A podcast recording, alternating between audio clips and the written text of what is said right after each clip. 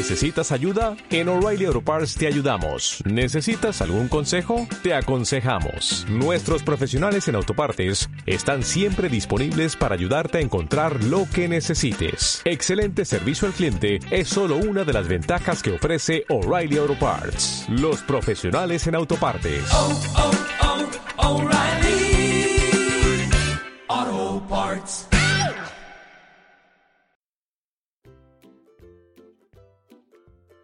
Fiteando por Maldís.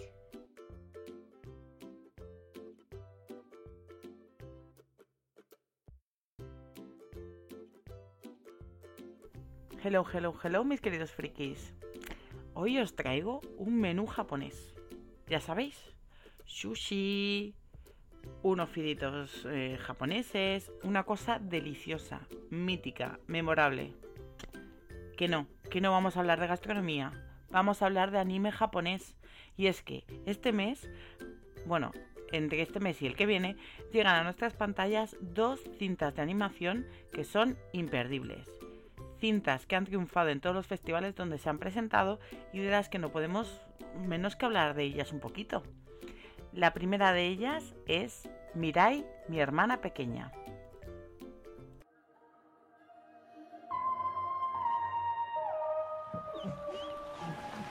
Kunchan, era mamá. Dice que ya vienen. Es tu hermanita, Kunchan. Se llamará Mirai. Tendréis que llevaros bien, ¿eh? No soporto a Mirai. No le pegues, te he dicho mil veces que te portes bien. ¡Mamá! Oye, hermanito, deja ya de jugar con mi cara, ¿vale? No me digas que eres la Mirai del futuro. Ya lo sé, estás celoso. ¿Quién eres tú? Yo soy el príncipe. Aunque siga trabajando, mi intención es seguir dando lo mejor de mí criando a mis hijos. Pero me observo y estoy siempre enfadada. Me lo imaginaba. Queréis más a Mirai que a mí. Lo que es una pena es la distribución que se da últimamente al anime, porque cada vez el público es más grande. Después de haber llegado cosas como Your Name a los cines y triunfar en salas, eh, la verdad es que estamos un poco decepcionados con la distribución de la película, que se estrenó el 15 de marzo en muy pocas salas y en unos horarios muy restrictivos. Además es una película ideal para empezar a iniciar a los niños más pequeños en el anime. Y claro, teniendo en cuenta estas condiciones es bastante complicado. De todas maneras, si tenéis criaturas y queréis que vean películas de carácter más infantil de anime, eh, apuntárosla porque dentro de nada seguramente saldrá en sus ediciones de DVD y Blu-ray. Fue Annecy, fue a Sitges, estuvo en Nocturna y está ahora en algunas de las salas de vuestras ciudades. Es muy difícil no querer a Mamoru Osoda, pero muy muy muy difícil, porque solo mirando sus obras y después de su rocambolesca huida del, del, estudio Ghibli, no puedes hacer otra cosa que quitarte el sombrero por su capacidad de afrontar temas sencillos y cotidianos y convertirlos en auténticas maravillas.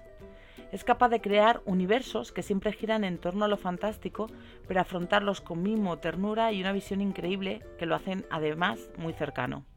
Mira, en mi hermana pequeña se une a El niño y la bestia, Los niños lobo, Summer Wars o La chica que saltaba a través del tiempo.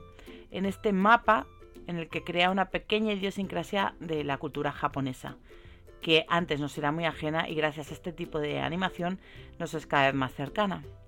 Tiene en común con Wolf Children y El Niño y la Bestia la manera de afrontar la maternidad-paternidad, que es sencillamente genial.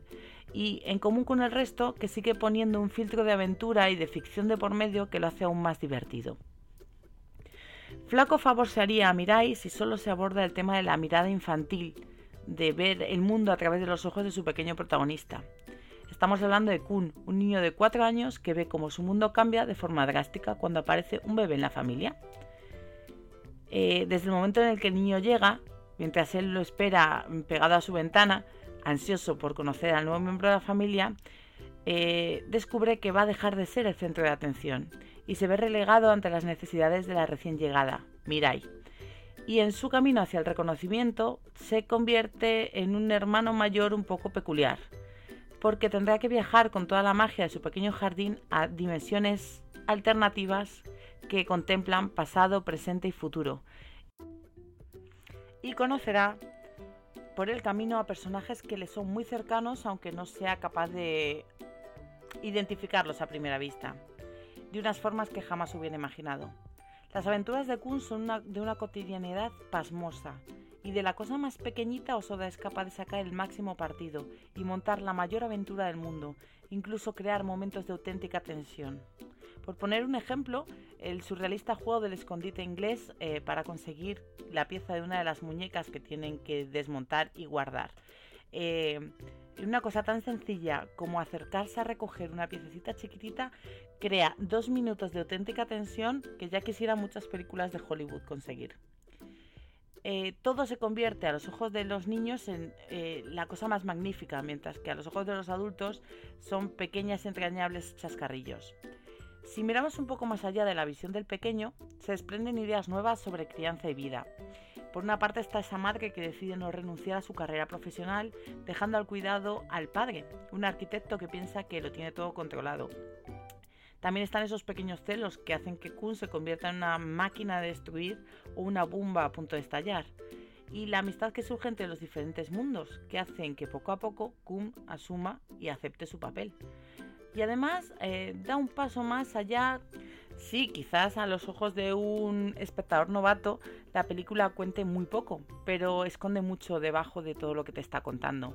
Además está perfectamente delimitado y en cada viaje mágico, mm, a través de ese árbol del jardín, eh, se abre una nueva dimensión eh, que explica muchas cosas al final. No puedo dejar de querer a esa criatura infantil y canija, ese niño celosón reclamando atenciones, pero tampoco a su pequeña hermana Mirai y lo que puede ser su futuro juntos. También es fundamental cómo Osoda crea un mapa familiar precioso y complejo con solo unas pinceladas. Es una auténtica maravilla. Tampoco puedo obviar que la conexión mágica de su jardín me parece tan sencilla y admirable, pero a la vez tan natural y amorosa, que a pesar de que eh, al final es fantasía, no me plantea ninguna duda, porque dentro de la psique de Kun todo tiene sentido desde el primer momento. Algunos consideran que la división casi episódica hace que la película pierda fuerza con respecto a las anteriores, pero yo creo que en este caso no tienen razón, es al contrario, porque cada parte de la narración tiene un sentido muy claro y demuestra que conociendo quiénes somos, desde incluso antes de nacer podemos llegar a conocer lo que podemos llegar a ser. Es decir, es una película sobre la familia, no sobre el propio niño, como parte de uno mismo y es un factor súper importante para entender bien a Mirai. Otra cosa que me fascina es el tratamiento de espacios y la estructura funcional de los entornos. Suena muy rarito, pero eh, el padre de Mirai de Kun es arquitecto y transforma una casa tradicional, una vivienda tradicional japonesa, en algo totalmente diferente y que no encaja dentro del concepto japonés. Se trata de una casa que está construida en forma de escalones, eh, de forma que todas las habitaciones están comunicadas eh, sin tener muros por delante.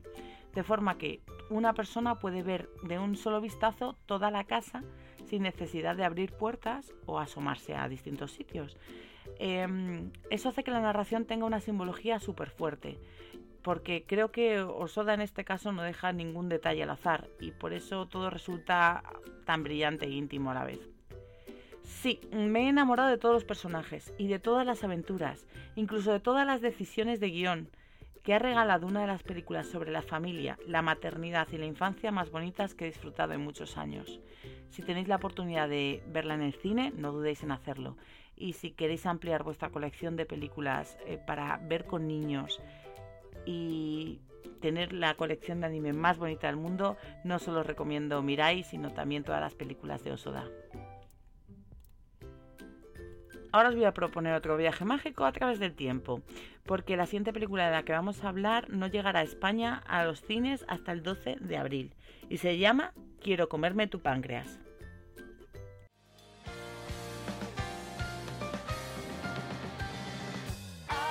Somos polos opuestos. Eso es, polos opuestos. ¿Qué tienes con él? Me lo dijo ella misma. Mi páncreas se muere. Oye, hoy hay otro sitio al que me gustaría ir antes de morir.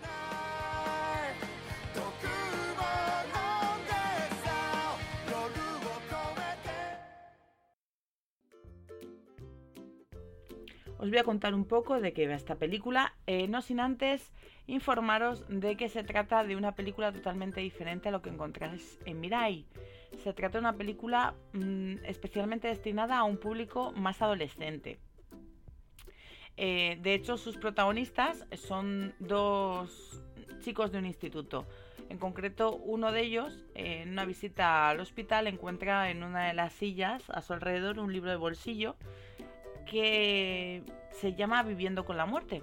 Al abrirlo se da cuenta de que en realidad es un diario de una compañera de clase, con la cual no ha tenido nunca mucha relación, pero que se está muriendo de una enfermedad de páncreas.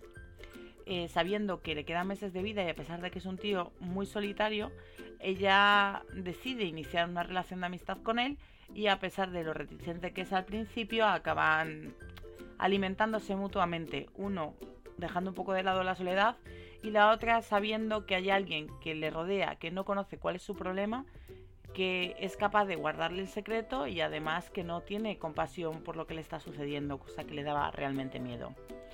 La animación es preciosa, eh, el guion es decente y a pesar de que muchos la han denominado el nuevo Your Name, eh, no tiene ese punto de magia o de fantasía que tenía el título Your Name, que fue una de las auténticas revelaciones del año pasado y una de las películas más vistas de anime de todos los tiempos y seguirá siéndolo. Para mí es eh, algo más convencional, se trata de un drama que dura 108 minutos, lo cual quizá para lo que tiene que aportar se hace un poco pesadito, pero eh, que realmente a la gente le ha gustado bastante en cuanto a planteamiento. Si os gusta el anime, si sois fans de la animación japonesa que tiene temas mucho más internos, por decirlo de algún modo, em, os recomiendo que le echéis un vistazo. Eh, soy consciente de que muchas veces mi empatía con respecto a determinados temas, sobre todo cuando se trata de anime, em, está ahí un poco a la que salta. Porque quiero recordaros que hace poco también se estrenó otra cinta llamada Silent Boys, que también fue a Sitches y que trataba del tema del bullying. Eh, que me pasó lo mismo, que me dio igual.